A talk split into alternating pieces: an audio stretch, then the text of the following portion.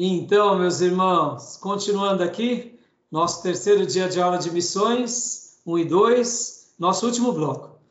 Vocês veem, irmãos, muitas vezes coisas comuns que fazemos, para alguns viram crendices. Se notarmos, aquilo é uma guerra espiritual. Logo, a gente tem que pregar o evangelho todo. Como que a gente resolve essas questões? É bem simples, irmãos, é bem simples. Nós temos as regras bíblicas e as exceções bíblicas. Paulo deu as suas vestes e por meio das suas vestes pessoas foram curadas. Podemos orar por roupas de pessoas? Podemos. É exceção? É exceção. Deus pode fazer o um milagre? Pode. Isso não é regra, irmãos. Agora a gente pega da regra e ela vira uma exceção. Podem ver as pessoas que vão para a igreja com as fotos. Para quê? Para que ore pelo meu parente ore pela chave. E virou uma crendice, irmãos. Então, quando a gente enxerga qualquer crendice, a gente tenta solucionar como? Levando o evangelho e limpando a pessoa. Tá bom? Pastor, o pastor já orou por carro? Já, não, é assim, se o irmão chega muitas vezes e fala, pastor, eu comprei esse carro, o senhor pode orar? Eu, eu não vou ridicularizar, sabe, Dil? Mas eu vou orar com o irmão, porque é uma vitória, sejamos honestos. Nós somos de um, de um país pobre. Suar, né? É, foi uma benção. Então eu quero pedir que aquele instrumento. A gente não ora consagrando uma guitarra? Muitas vezes, o Ministério de Música, nós não oramos consagrando um tempo. Nós não oramos consagrando. Eu, particularmente, Dil, eu costumei e ensinei os meus filhos sempre a orarem por tudo.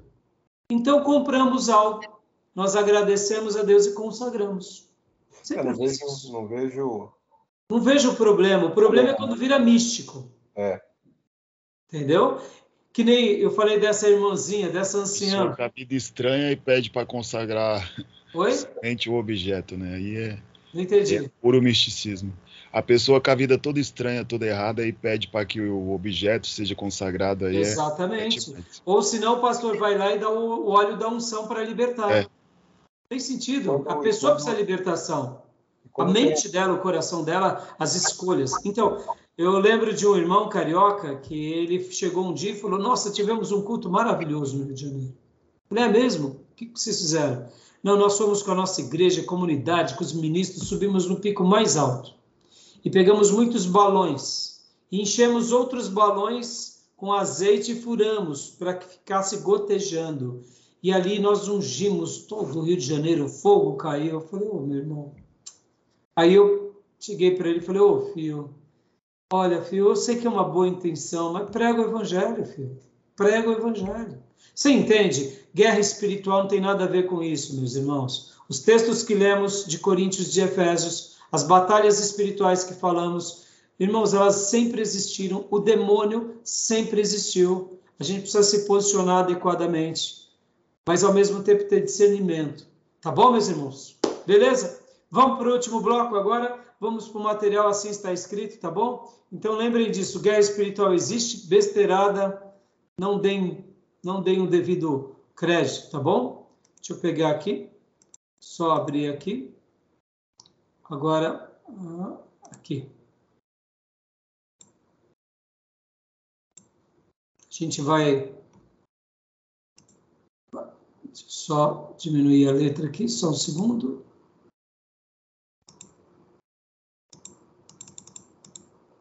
Isso. Aqui. Vamos lá.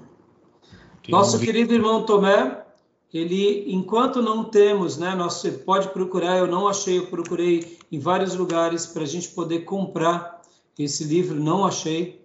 Então, nosso irmão Tomé, ele teve trabalho de fazer para nós. Inclusive, eu vou até estar tá divulgando nas redes, viu, meus irmãos? Para outros seminaristas e para poder divulgar, porque é um material muito bom que não tem mais. Devo estar tá publicando nas nossas páginas do seminário. Olha lá. Nós estaremos agora trabalhando sobre esse livro. Assim está escrito.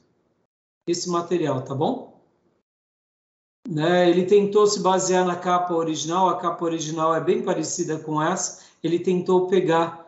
Né? Tem uma edição em, em inglês que ele conseguiu achar num sebo, em alguma coisa assim. Ele tentou fazer a capa. Né? Então, é, é, assim está escrito. o motivo missionário nas Escrituras, por Henri Cornel Goerne, né? um grande pensador. E aqui, essa é a pauta do livro. Ah, deixa eu aumentar agora aqui para vocês. É, esse é o, o assunto que o livro trata, né?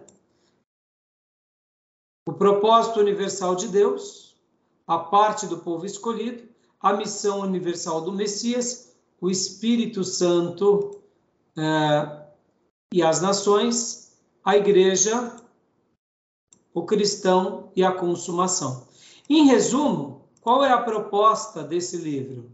A proposta desse livro é, de fato, mostrar que teologia de missões tem base bíblica, do começo ao final.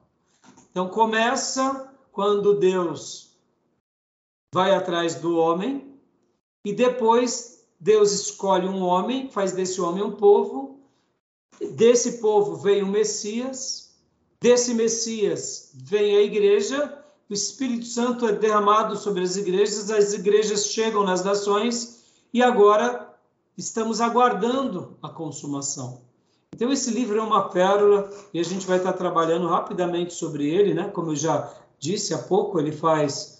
O Henry Cornell oferece ao seu grande professor, W.A. Carver, tá bom? E aí a gente vai estar trabalhando um pouquinho, né, sobre essa obra, tá bom? Uh, Júnior, você já começou a ler o livro, né? E aí, fala para os irmãos o que você está achando do livro.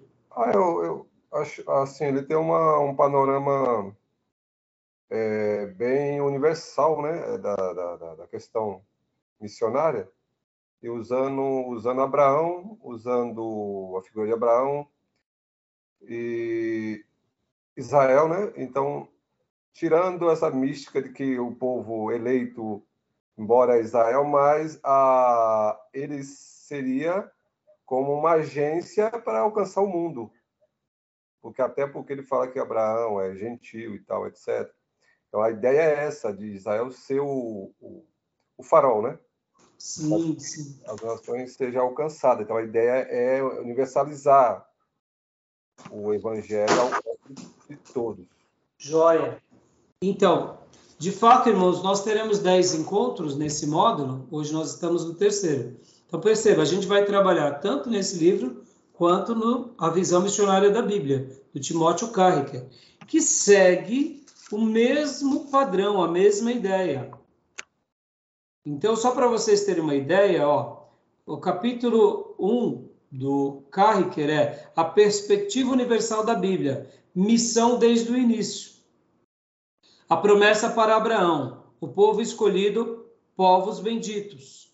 A promessa para Moisés, o povo peculiar, povo entre os povos. A promessa para Davi, reino eterno, luz para as nações. A realização em Jesus, cruz e ressurreição. A realização na igreja, capacitação e estratégia. A realização em Paulo, vocação, teologia e missão. A perspectiva universal da Bíblia, missão até o fim. Ou seja, é o Novo e o Velho Testamento. Mas e parece muito, né, com assim está escrito, né, praticamente os mesmos tópicos, pelo que eu vi aqui. Exatamente, Gil. Só que assim são abordagens diferentes. Nessa primeira, nessa primeira aula de hoje, eu quero trabalhar sobre algumas máximas. Olha só que interessante, irmãos e irmãs. Geralmente, quando nós falamos do Deus do Novo Testamento para o Deus do Velho Testamento, temos uma ideia que o Deus do Novo Testamento é um Deus que ensina a amar. E o Deus do Velho Testamento é um Deus severo e rude. Então eu poderia dizer que a maioria das pessoas tem uma ideia que é uma falácia, que é um erro, que é o seguinte: o Deus do Novo Testamento manda amar e o Deus do Velho Testamento manda matar. Podem ver que é essa a ideia que a maioria das pessoas tem podem ver que muitas pessoas, eu tive até um tio, um tio muito querido, o tio que eu mais gostei na minha vida. Por coincidência, o nome dele era Jesus. Mas era o tio do meu coração, o tio que eu amava estar com ele. É, eu lembro até hoje um carinho imenso pelo meu tio Jesus. Ele me via, ele falava: Meu sobrinho, deixa eu dar um cheiro. E ele vinha, me dava um cheiro. me levava para tomar um refrigerante. Vem, eu vou ali, eu quero, vem comigo, vem. Me colocava no carro, me pagava uma cruz. Cruz. Cruz. cruz. Mas era um tiozão, tio rico, mas não era pelo dinheiro, era pelo carinho, pelo trato, pelo afago, pelo cheiro, pelo abraço. Eu, eu gostava dele, eu, e ele, eu sentia que ele gostava. Então, assim, meu tio Jesus, quando eu me converti, eu comecei a pregar para ele, ele falava assim: Eu creio em Deus, mas o meu Deus é do Novo Testamento, não é do Velho. Porque o Deus do Velho Testamento é cruel, sanguinário. Ele mata as pessoas, mata as crianças, acaba com as cidades. E eu, com muita ternura, tentava falar para o tio Jesus: Não, tio Jesus, não é assim. Resumindo, muitas pessoas, mesmo dentro da igreja, têm uma ideia errada do Velho Testamento. E muitos líderes não pregam o Velho Testamento porque eles não sabem fazer a ponte para o Novo. Eles se perdem. Então, qual que é a questão principal, irmãos? O Velho Testamento e o Novo Testamento é o mesmo Deus. Em tese, vocês sabem disso. Mas o Deus do Novo Testamento é o Deus que manda amar. E o Deus do Velho Testamento é o Deus que manda amar. O Deus do Novo Testamento é, é o Deus que manda perdoar. E o Deus do Velho Testamento é o que manda perdoar também. Ou seja, eu poderia dizer que o Deus revelado no Novo Testamento só tem a essência de amar, de perdoar e de alcançar o pecador, porque o do Velho Testamento preparou o caminho. Então, eu poderia parafrasear e até melhorar, dizendo que o Deus do Velho Testamento é o Deus que manda amar, manda perdoar e manda alcançar toda a terra com a sua glória. E o Deus do Novo Testamento, encarnado em Jesus, continua fazendo isso muito bem e revela o seu amor, o seu perdão e o alcance para todas as nações. Então não há diferença. Pastor, então aonde está a complexidade? A complexidade está porque nós não sabemos ler a Bíblia corretamente. Na perspectiva do amor, do perdão e do alcance a todos os povos. O autor aqui ele vai trabalhar que Abraão ele era um gentil, um pagão. E todo projeto de Deus começa com um pagão, que deixa de ser pagão e faz agora dele um povo escolhido. E Deus se revela para ele, e ele passa a ser então uma, um, um, povo sacerdotal e para que seja bênção para todas as nações. Então, olha só que interessante, irmãos. Quando nós falamos aqui em missões no Antigo Testamento, é Abraão em Israel, sendo agora o povo sacerdotal para que o mundo seja alcançado. Só que a dinâmica no Velho Testamento e na revelação do Velho Testamento era diferente da do Novo. Por exemplo, há uma definição muito interessante. Olha que interessante. Abraão e Israel, Jesus e a igreja. Com Jesus e a igreja, nós temos uma incumbência do ID, do alcance todas as nações. Com Abraão e com Israel e com o templo, não é que eles não tinham um ID, mas eram para que todas as nações viessem ao templo adorar ao Deus de Israel, mas essa nação sacerdotal deveria estar pronto e preparado para abençoar toda a terra. Só que a dinâmica era diferente. Olha só que interessante. Vocês já ouviram a expressão é, centrífuga? Uma, uma, máquina de lavar, você coloca lá na parte da, da centrifugação, não é assim? O que, que acontece quando você coloca nesse processo de centrifugar a roupa? O que, que acontece com a água? É o processo de tirar a água da roupa. Processo de tirar a água da roupa e a própria roupa fica encostada nas laterais.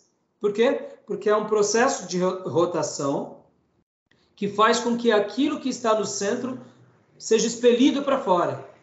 Em Jesus e no Novo Testamento, com a igreja, o papel da revelação de Deus foi um papel de, centrifugo, de centrípede, centrífugo. Ou seja, a igreja agora, já que a revelação de Deus estava pronta, consumada, agora a igreja vai para fora. Ela alcança todas as nações, começando por onde? Jerusalém, Judéia, Samaria, até os confins da terra, em todas as gerações, até que Jesus volte. Ou seja, é um projeto inacabado, mas tem essa ideia de centrífuga.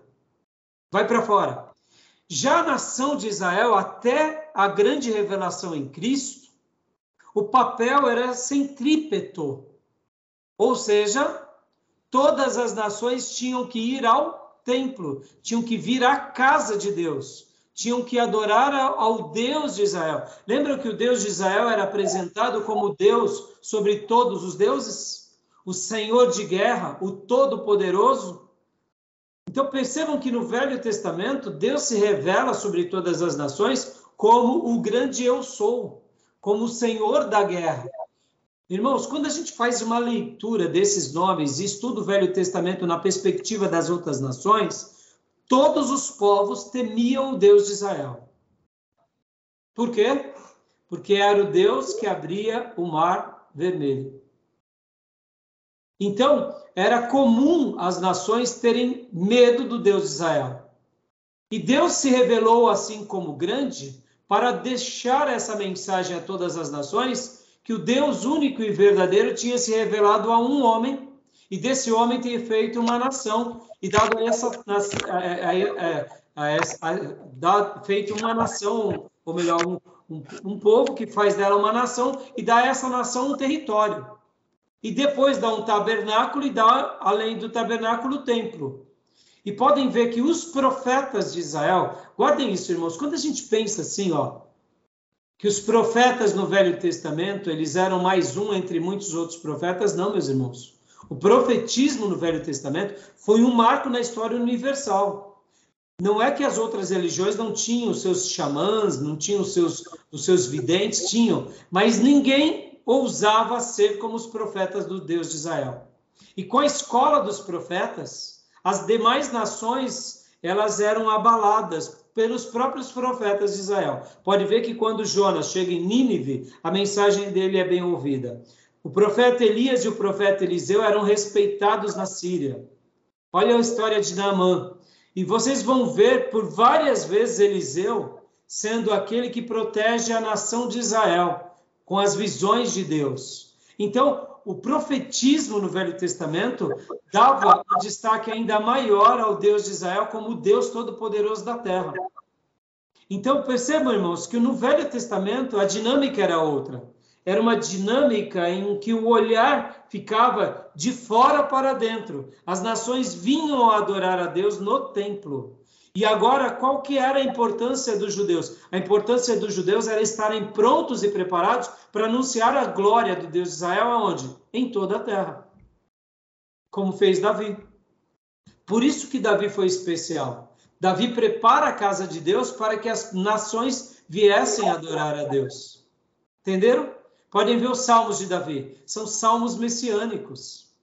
Então, esse sempre foi o coração de Deus no Velho Testamento. Então, a visão era de olhar aqueles que estão em fora para dentro. Agora, qual é a, a, a ideia da, da, do centrífugo? É de dentro para fora. A gente está dentro e a gente olha para fora. Deixa eu dar mais uma ilustração para vocês. Sabe o redemoinho? Redemoinho, ele tem essa ideia do centrípeto. Ele traz as coisas que estão fora para dentro. E o tornado? ou, ou pelo menos o, é, ele joga para fora, né? Ele tem uma força que suga, mas joga para fora. Então percebam como que é interessante, ou o furacão, né? No caso, ele é aquela força que joga para fora. Então, é, ficou claro essa, essa ideia? Uhum. Né? Ficou claro? Sim. Então, o Deus do Velho Testamento não é o Deus que manda matar, é o Deus que manda amar. É o Deus que manda perdoar, é o Deus que manda curar, é o Deus que manda incluir, porque tudo começou com Abraão. Para a gente quebrar qualquer tensão, eu amo, eu tenho uma série de mensagens que em breve, se Deus me permitir, eu vou estar publicando também nos nossos canais de, de podcast, que eu preguei na pandemia sobre o livro de Josué. E uma, da, uma das mensagens mais lindas que eu prego é uma mensagem que eu falo sobre Raabe e Acã. Acã era um judeu que Deus condena. Raabe era uma cananeia que morava em Jericó, que Deus inclui ela. Ué, pastor, então, como pode isso? Pode, porque ela olhou pela fé e ela se enquadrou aos princípios apresentados pelos espias. Ela sabia muito pouco do Deus de Israel, mas ela teve uma grande fé ao Deus de Israel. Ela arrisca a vida dela guardando os espias e ela cumpre com todas as palavras dos mensageiros. Ao mesmo tempo, Acã, sendo um circuncidado, que vivia como um soldado do exército, ele desprezou a palavra de Deus. Ele ignorou as profecias dadas por Josué. Não pegue nada de Jericó. Tudo que está em Jericó será destruído. E o, alguns objetos de ouro serão consagrados a Deus. Não peguem nada. Acã pegou. Mas Acã tinha feito a circuncisão na carne. Mas Raabe e os seus familiares não eram nem circuncidados. Por quê? Porque Deus, ele não é o Deus que manda matar.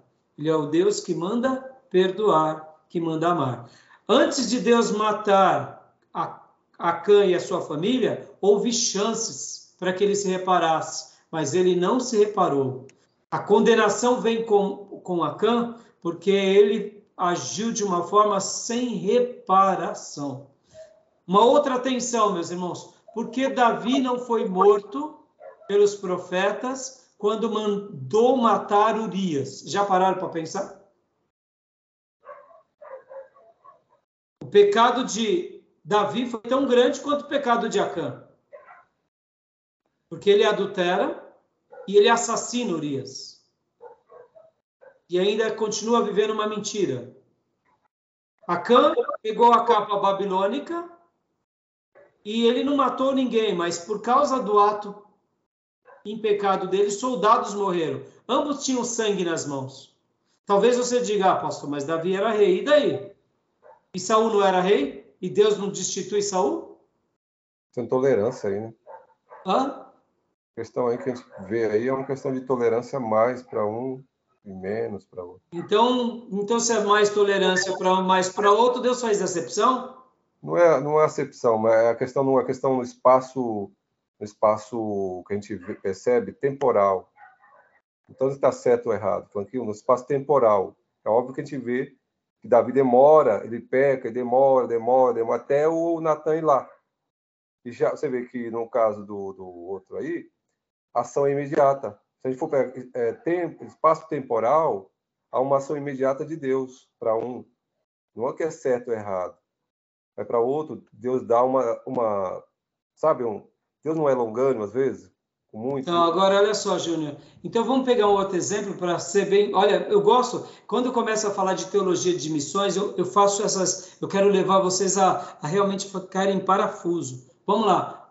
Uma linha mais longeva de temporalidade. Sacerdote Eli. Sacerdote Eli era um desviado, com filhos desviados. Mesma coisa. Foi temporal, não foi? foi. Veio juízo ou não veio? Exato. Demorou e por que para Davi não veio? E por que para Cã veio? E por que para Rabi não veio? Estão é, entendendo?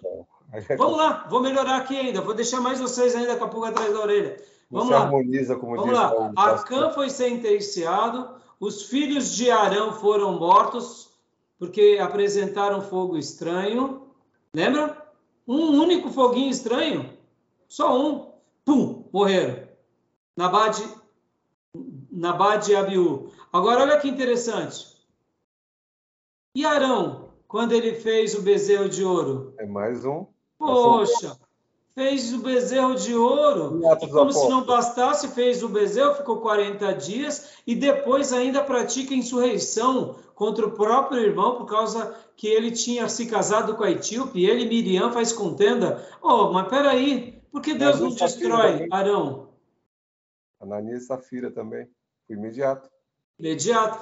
Percebam? a gente, eu, não quis chegar no novo, Júnior, mas eu estou jogando no velho para mostrar que essa ideia do Deus que manda matar não é bem assim. Não. Por exemplo, usar, quando ele encosta na arca, ele é fulminado na hora. Por que eu estou falando tudo isso para vocês, irmãos? E eu estou querendo que vocês pensem: o Deus do Velho Testamento é o Deus que manda amar, que manda perdoar, que manda curar. Ele nunca foi o Deus que manda matar.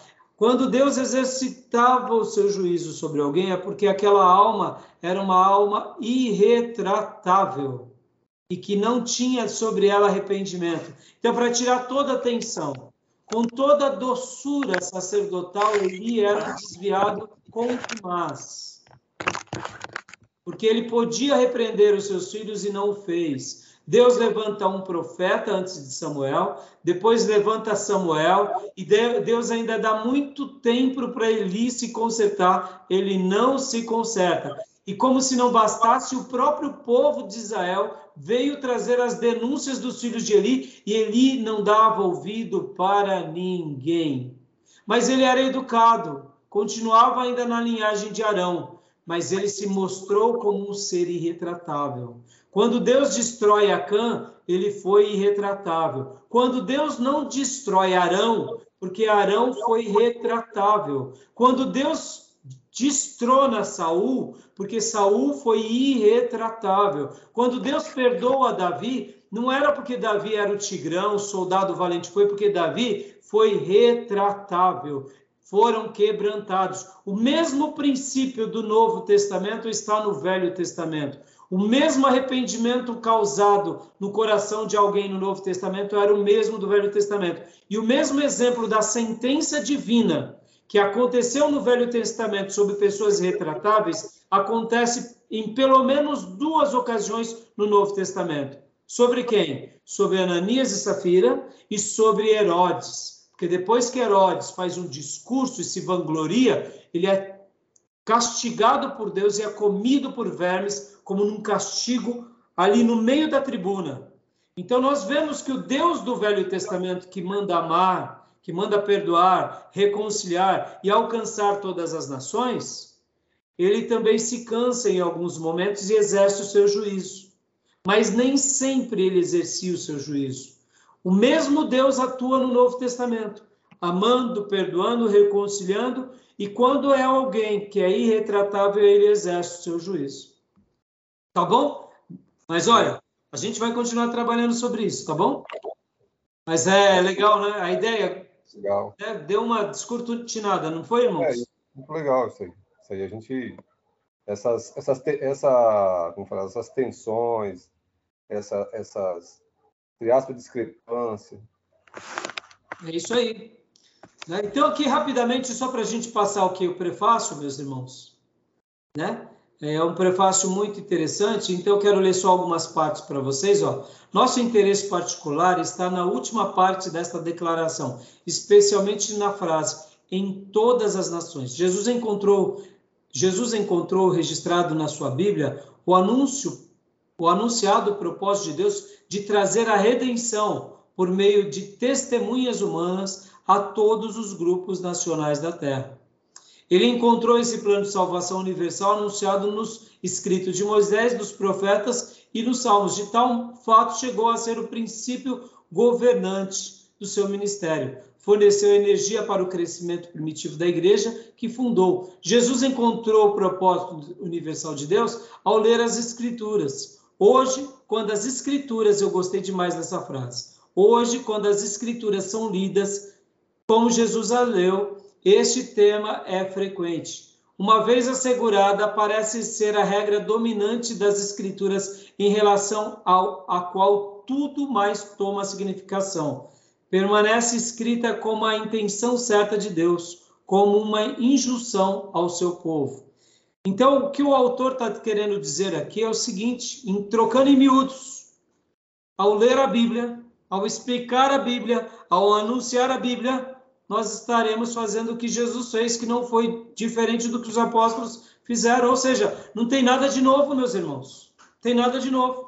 Por isso que nas aulas passadas, quando eu comecei a fazer várias quebras de paradigma, falando um pouco sobre essa questão de pessoas que veem o lado da evangelização e das missões como algo místico, ou ainda emotivo, ou ainda, como eu disse, mágico, pessoas que não têm estrutura, se enveredam para isso, elas estão fazendo um desserviço. Porque, ao mesmo tempo, quando eu falei sobre a questão de igrejas fortes, que ensinam a Bíblia, os valores de Deus, que põem os valores de Deus acima de tudo, ou seja, essas pessoas acabam tendo o quê? Mesmo que elas não façam num primeiro momento missões, elas estão deixando uma igreja estruturada.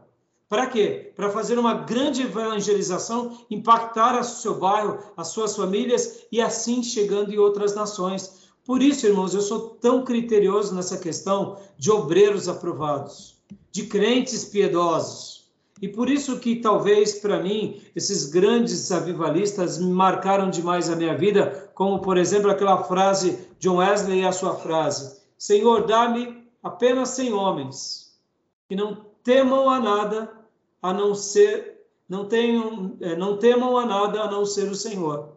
Ou melhor, que não queiram mais nada a não ser Deus, o Senhor, e que não temam a nada a não ser o pecado, que eu abalarei o mundo. John Wesley pedia só isso. Pode ver. Qual era o grande temor que ele tinha como pastor de uma congregação? Sejamos apaixonados por Deus e subentendemos assim a sua palavra. E tenhamos medo do pecado e fujamos de todo pecado. Fazendo só isso, meus irmãos, a gente causa impacto onde a gente está. E se a gente está aqui ou na cidade, ou na igreja, ou na vizinhança, a gente causa impacto. E se Deus nos levar para uma obra missionária, a gente vai causar impacto. É por isso que eu acho que a gente perde muito com um tipo de igreja que é muito frouxa né, nos quesitos bíblicos, né? Tá bom, meus irmãos? Aqui outra frase que ele deixa que eu achei muito legal aqui. Se a Bíblia não for considerada no sentido real como livro diferente dos outros, a descoberta do imperativo missionário não seria de grande importância e a leitura desse livro se tornaria insípida. Portanto, este livro é escrito para aqueles que aceitam os ensinamentos da Bíblia como importantes e pertinentes ao nosso tempos modernos. O que que o nosso irmão Henry estava dizendo aqui, meus irmãos? Eu acredito na Bíblia como palavra de Deus, e já que eu acredito que ela é palavra de Deus, ela é imperativo sagrado. Se ela é imperativo sagrado, acabou. Vou fazer missões. Agora, se você não crê na Bíblia como palavra de Deus, do livro do Gênesis ao Apocalipse, você não vai fazer missões. E esse material não vai ser relevante para você. Agora, deixa eu falar uma coisa aqui que eu aprendi também com com o pastor Augusto Nicodemos, enquanto ainda fazia o mestrado no STBNet. Um dado, uma dada aula, eu não me lembro qual foi a aula, um professor nos deu um artigo do Augusto Nicodemos para ler. E o Augusto Nicodemos, no artigo que ele escrevia, ele dizia o seguinte, que os teólogos, os teólogos liberais, eles não fazem obras missionárias. Agora eu pergunto, por que eles não fazem obras missionárias, irmãos? Por quê? O que, que vocês dá, acham? Não dá lucro. Não, o liberal ele não é, ele não é que nem um neopentecostal. Neopentecostal vai atrás de dinheiro. O, o liberal ele pode até pensar em lucro, em status, é, poder, mas a questão é outra. Por quê? Porque ele não acredita na Bíblia de forma real, como, literal, como a gente acredita, né? Tem outra interpretação. E ele não tem a visão de, de, de que o Evangelho tem que ter al, alcançado do reino, que é a proposta do próprio Evangelho de Cristo. Né? Gil, a palavra do, do nosso irmão Júnior é exatamente essa. O liberal, é ele crê parte das escrituras e em parte não, ele crê no que convém. Agora, como que ele vai enviar ou ser um missionário se não está disposto a morrer por Cristo? Cristo para ele é só uma ideologia. É uma religião bonita. Ele não está disposto a morrer por Cristo. Logo, se eu não estou disposto a morrer por Cristo, por que eu vou financiar uma obra mandando alguém para um campo, para um propósito? Não. Deus salva todos. Lembram do universalismo na salvação? Deus vai salvar todos, Deus vai dar o seu jeito. Eu não tenho nada a ver com isso. E aí onde eu digo que agora eu também vou fazer o contrapeso, porque semanas passadas eu quis quebrar os tabus e os paradigmas daqueles que fazem a obra de forma destemperada e se enveredam achando que tudo é evangelismo e missões e não é. E o que eu quis como proposta deixar é: a igreja tem que ser sólida, bíblica, cristurística, cristocêntrica, mas ela tem que ser piedosa, ela, tá, ela tem que estar disposta a morrer por Cristo, proclamar o evangelho, crer na Bíblia toda e aí sim fazer uma obra de evangelização e de missões, levando o evangelho todo a todo homem de todas as famílias. O liberal não faz isso. Então eu achei muito lindo esse artigo do Nicodemos, porque o liberal ele vai dizer: não, Deus vai dar o um jeito de salvar. Eu não tenho nada a ver com isso. O id não é assim. O é. id não é bem assado. Estão entendendo? Tá bom, meus irmãos? Tudo bem? Alguma dúvida? Não. Cleusa, Maísa? Tá joia? Beleza. Então, agora, né, o capítulo 1, o propósito universal de Deus. Vamos ler só esse primeiro parágrafo aqui para a gente parar a nossa aula e a gente vai continuar a partir daqui. Pode ler para nós, Júnior, por gentileza. Propósito universal de Deus. Durante épocas de distúrbios e tragédias, há uma pergunta antiga que se repete, muitas vezes como um desafio, outras como um lamento, e que algumas vezes é silenciosamente ponderada por homens e corações quebrantados. A pergunta é. Deixa eu só uma pausa aqui. A pergunta é. Pode ler. Terá Deus um propósito? Haverá um fim para o qual ruma a história humana, guiada por uma providência inteligente que age conforme um plano? Ou é o mundo resultante de acontecimentos humanos? Levar o Macbeth a pensar-se a vida. Aí ele vai, ele está fazendo uma citação de Macbeth, Macbeth, que na realidade é uma parte do ato 5, cena 5, como ele diz, um conto dito por um idiota, cheio de zoada e fúria, significando nada. Ou seja, a vida tem um propósito, Deus teria um propósito, haveria um fim é para a história humana, Será que há uma, um ser inteligente que age conforme esse plano? Ou, de fato, a nossa vida é um conto dita por um idiota cheio de zoada e fúria, significando nada? É, esse Macbeth assim, é uma história, é uma encenação de Shakespeare, tá, irmãos? Então, o que, que vocês acham, irmãos? Vamos lá. De maneira nenhuma, ele mesmo, o próprio autor aí, ele fala que Deus ele tem um propósito para a humanidade. É um Deus que trabalha no meio dos processos é, e tem e tem um fim para para a humanidade. Né? Joia, muito bom, Dil, muito bom. Então vamos só dar mais uma lidinha aqui, só mais uma lidinha. Leia para nós, Gil. Nenhuma. Nenhuma pessoa normal se entrega às suas dúvidas por longo tempo existe ainda uma convicção inata e profunda que prova haver razão para explicar este mundo. Se pudermos de alguma forma compreender seu significado mais amplo, Deus está controlando os processos da história e tem um propósito para o qual está dirigindo a, a mesma, ainda em face da rebeldia e da obstinação da matéria humana que se precisa usar se alguém chega a compreender o propósito eterno de Deus, tem se é, apoderado de um guia para explicar o enigma do mundo. E daí diante a vida se apresenta como um novo significado.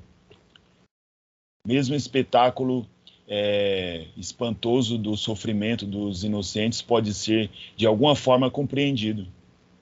Ou seja, perceba, a gente não consegue entender quando o inocente, como é o caso dessa criança de três anos, passou pelo acidente que nós oramos no início da aula, Mas quando nós entendemos que Deus está no controle de tudo, e que tem processos, tem propósitos, e que nada acabou, que Deus não esteja no controle, ainda em face da rebeldia e obstinação da matéria humana, que precisa usar, ou seja, Deus está trabalhando, não me pergunte como ou de que forma, mas Ele está. Mas eu gostei e amei essa frase, né? se alguém chega a compreender o propósito eterno de Deus, tem se apoderado de um guia para explicar o enigma do mundo e daí em diante a vida se lhe apresenta como um novo significado. Meus irmãos, por isso que nós precisamos de Deus e da sua palavra.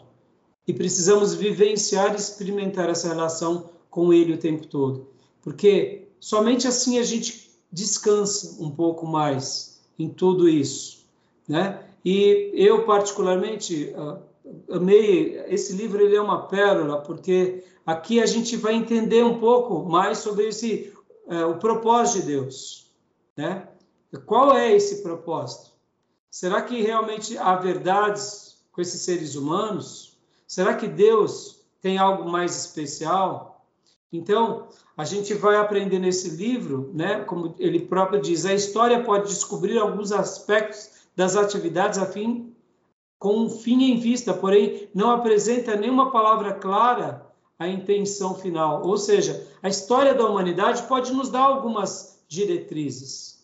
Né? Ele vai colo colocar aqui que também a natureza pode sugerir propósitos, porém ela permanece muda. Ainda a consciência humana está exposta a impressões do Espírito de Deus, porém permanece subjetiva e falível. Né? Alguns escritos sagrados das religiões pagãs podem dizer que têm conhecimento divino, porém pertence verdadeiramente ao domínio da especulação humana.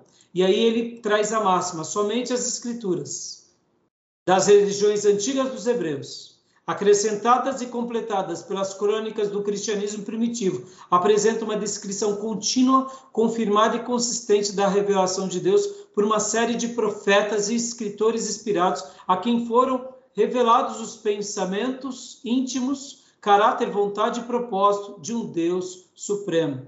A Bíblia é Deus revelando-se a si mesmo. Se nela nós não encontrarmos uma explicação do seu propósito cósmico, não a encontraremos também em em outro não a encontraremos também em outro lugar. Mas aí está. Ou seja, a Bíblia ela é a resposta para nós. E olha, irmãos, como é maravilhoso. Como é maravilhoso, porque agora a gente vai entrar aqui o propósito da revelação. O propósito foi revelado em Abraão. Então, a gente vai continuar a partir daqui na semana que vem, tá bom, meus irmãos? A gente vai estar correndo com o livro, porque vocês vão ler, eu só vou fazer apontamentos, tá bom? Mas aqui só para a gente terminar a nossa aula, meus irmãos. Quando nós olhamos a Bíblia nessa perspectiva de ser um livro missionário no Velho Testamento e não apenas no Novo, muda to toda a nossa visão.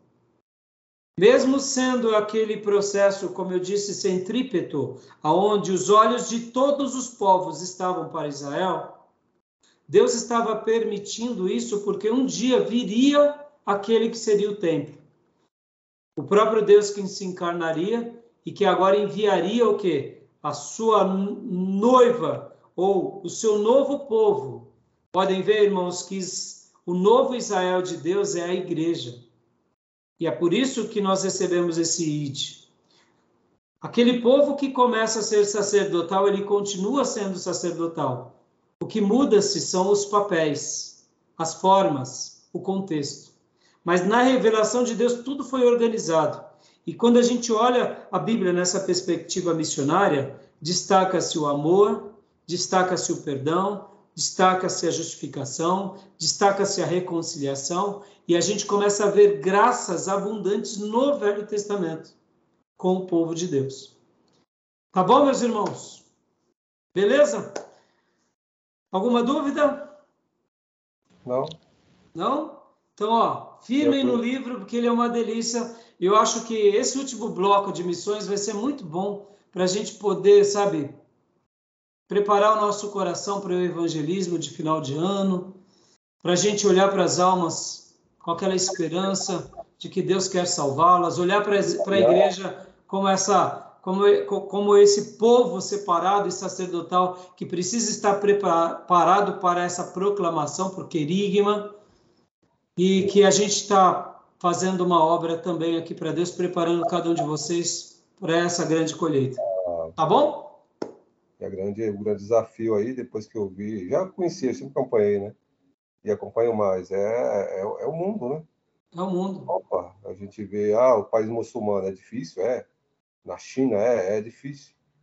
Mas a Europa meu, é um desafio enorme. Meu. Por isso, né, Júnior, você pode ver que quando eu trabalhei nas aulas passadas, eu quis levar vocês algumas quebras de paradigma, para a gente ir nem para emotividade, nem para ingenuidade. Perceba, Júnior, não tem lugar melhor ou maior ou pior. De repente, você, que nem a sua citação, Ser um missionário na Europa é um desafio imenso. Desafio, desafio. Ah, eu vou ser um missionário na França. Quem disse que é, vai sofrer menos do que um missionário na África? Tem que tá entendendo? E outra, vocação, viu? Porque viu o pastor falando lá, da Igreja Batista, ele falou que estava lá em Portugal, né? Ele falou que estava lá um tempo da esposa, ele falou, desafio que tem muito, muito missionário que volta. Não aguenta pressão, família, solitário, a questão material, quando é mais material, é a questão de, de, de, de, de pregar e não ter recursos. alma nenhuma. Você não, você, você não sobrevive, você não paga as contas. O, o, grupo acaba, acaba o caixa. Exatamente. É uma batalha, irmão. É por isso que eu digo, é muito. Vamos, vamos falar aqui, Júnior. Ah, eu vou pregar ah, em Portugal. Poxa, é Europa. Tudo bem, é chamado, irmãos. É chamado. chamado. Chamado. O que é mais fácil, pregar em Portugal ou no sertão nordestino? São chamados. Chamado. Não importa. Ah, eu vou lá para os ribeirinhos do Amazonas. É. Vai ser mais fácil. Quem disse que vai ser mais fazer fácil? Fazer modinha? Vai fazer modinha? Não é isso. Muitas vezes, Júnior, tem gente que quer fazer missões em Nova York, em Miami, é. Dubai. É porque, na realidade, são tudo turistas, né? É, tá bom? Beleza, meus irmãos? Firmem firme na leitura, tá bom? Amém. Querendo Deus, nos vemos quinta, tá bom? Ok, graça e paz, amados. Fiquem com Deus. Uma boa noite a todos. Boa noite, Deus abençoe, meus irmãos. Amém.